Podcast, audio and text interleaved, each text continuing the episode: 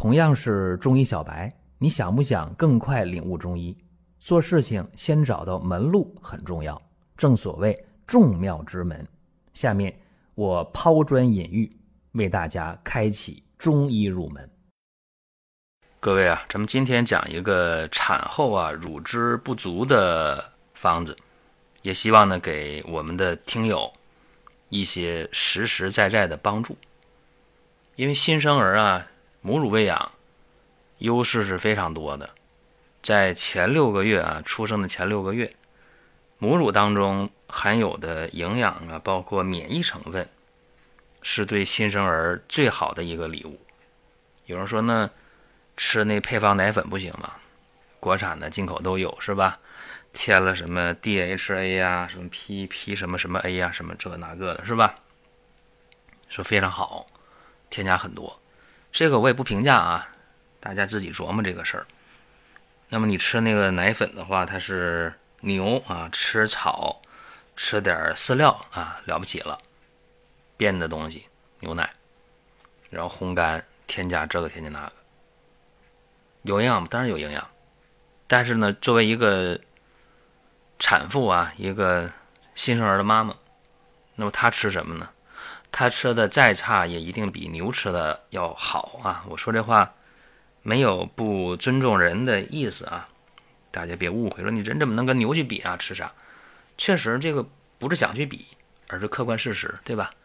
人的食物一定比牛的食物要好的太多太多了，那没法比。这么说吧。人还是猴子那会儿吃的都比牛吃的好，对吧？一定是这样，因为猴子也是杂食动物嘛，吃的也要比牛吃草、吃饲料要好得多得多。所以母乳的价值呢，就不需要再过多的解释了。那么我今天讲这个内容也是受人之托。我有一个老大姐，她家的女儿啊。明年呢就要给她添外孙了，所以老大姐就高兴，又有点焦虑啊。焦虑啥呢？万一母乳不够吃咋办？就问我有没有什么方子啊，可以提供给他。他提前把药准备好，这边一生孩子赶紧啊就把这中药喝上，让乳汁能够用。所以你看看啊，这叫打提前量，是不是？那么到底有没有说什么方子吃上就能解决产后，呃，新手妈妈这乳汁不足的问题呢？当然有。这里边比较有名的一个方子啊，就是呃《清太医院的配方》这本书里边有一个下乳涌泉散。听这名啊，乳汁下来像泉水涌动一样啊，下乳涌泉散。听这名就知道力量强大。那这个方都什么成分呢？我说一下啊，当归、川芎、天花粉、白芍药、生地黄、柴胡、青皮、漏芦、桔梗、木通、白芷、通草、穿山甲、王不留行、甘草，啊是这个方子。那么这个方呢，咱们可以给大家拆分了去看啊，这方到底什么道理？为什么就能够增加乳汁？我们看啊，这里边有四物汤，对吧？当归、白芍、川芎、生地，这是养血活血的，能够培补本源。那有血了，才能转化为乳汁，对吧？用柴胡呢，疏肝理气，通肝经，对吧？因为乳房是肝经，尤其乳头这位置肯定归肝经，对吧？所以柴胡梳理肝气，经络得通。你有了乳汁，得能够排得出来。为了增加排乳这个力量啊，又用了天花粉和桔梗。能够散结导致增加乳汁外排的力量，又用了白芷、漏芦、木通、穿甲、通草、王不留行，活血通经，啊，散瘀，啊，所以它这个方子就就很巧妙啊，是表里兼顾，有补还有通，所以用完之后，这个乳汁呢量是非常好的，这一般来说啊，一般来说，呃，效果都非常好。但是呢，也不是百分百说一定用这个方子就对，啊，这个思路我们可以参考，就是把血补上来，气补上来，把肝经梳理好，啊，然后呢，呃，用点活血散结的药通瘀，几乎是这个思路就对了。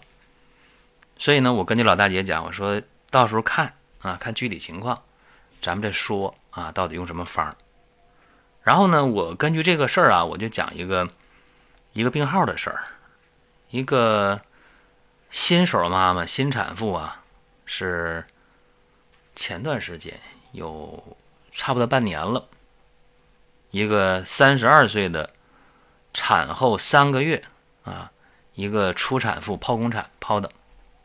三个月了，这乳汁越来越少，越来越少。有人说是不是这个月经恢复了？没有，月经还没有恢复，但是乳汁越来越少，就不够了，不够吃了。她刚生完孩子那会儿啊，这个奶水是基本够用的，但逐渐就越来越少，越来越少。整天疲乏无力啊，这个乳房倒也不胀。想吃点什么猪蹄儿啊，什么鲫鱼汤啊，吃完就胃胀，就反酸。甚至有的时候呢，早晨起来还有这个干呕、恶心的症状，并且有便秘，啊，大便干，小便正常。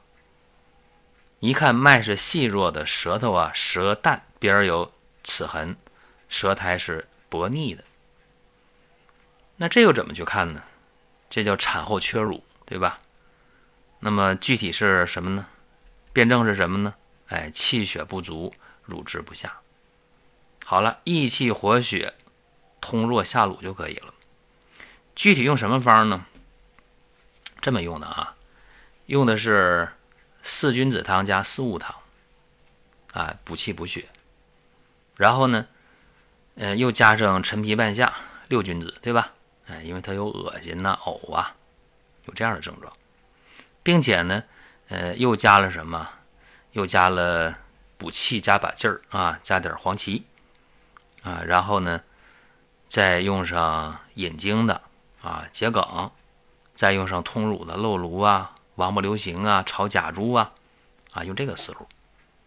所以呢，这个思路已经定了，那咱们就把方跟大家简单说一说啊。王不留行三十克，当归二十克，炒白芍十五克，川芎、炒白术、制黄芪、党参、制半夏、陈皮、皂刺、茯苓、炒甲竹、漏芦、桔梗各十克。开三副药啊，每天一副药，正常水煎三次分服。三副药用完之后，哎，发现这个乳汁啊没有明显的增加，说明什么？说明这个思路呢有点小问题。啥问题呢？应该去补补阳，补补阳气。所以啊，就把这个赵刺呢给它去掉了，加上银阳藿、肉苁蓉。各加了十克，又是三副药，啊，三副药之后用完了，乳汁明显增多了，啊，就能满足哺乳的需求了。哎，这挺好，是吧？效不更方吧？按照原方再用三服药，哎，这就稳定住了。如果说身边人也需要这个内容，你可以转发一下。再有啊，就是关注的事儿。点关注不迷路，下回还能继续听。另外，大家可以关注一个公众号，叫“光明远”，阳光的光，明天的明，永远的远。这个号啊，每天都有内容的持续更新，方便大家了解最新的动态。点赞、关注、评论、转发这几个动作一气呵成，感谢各位的支持和捧场。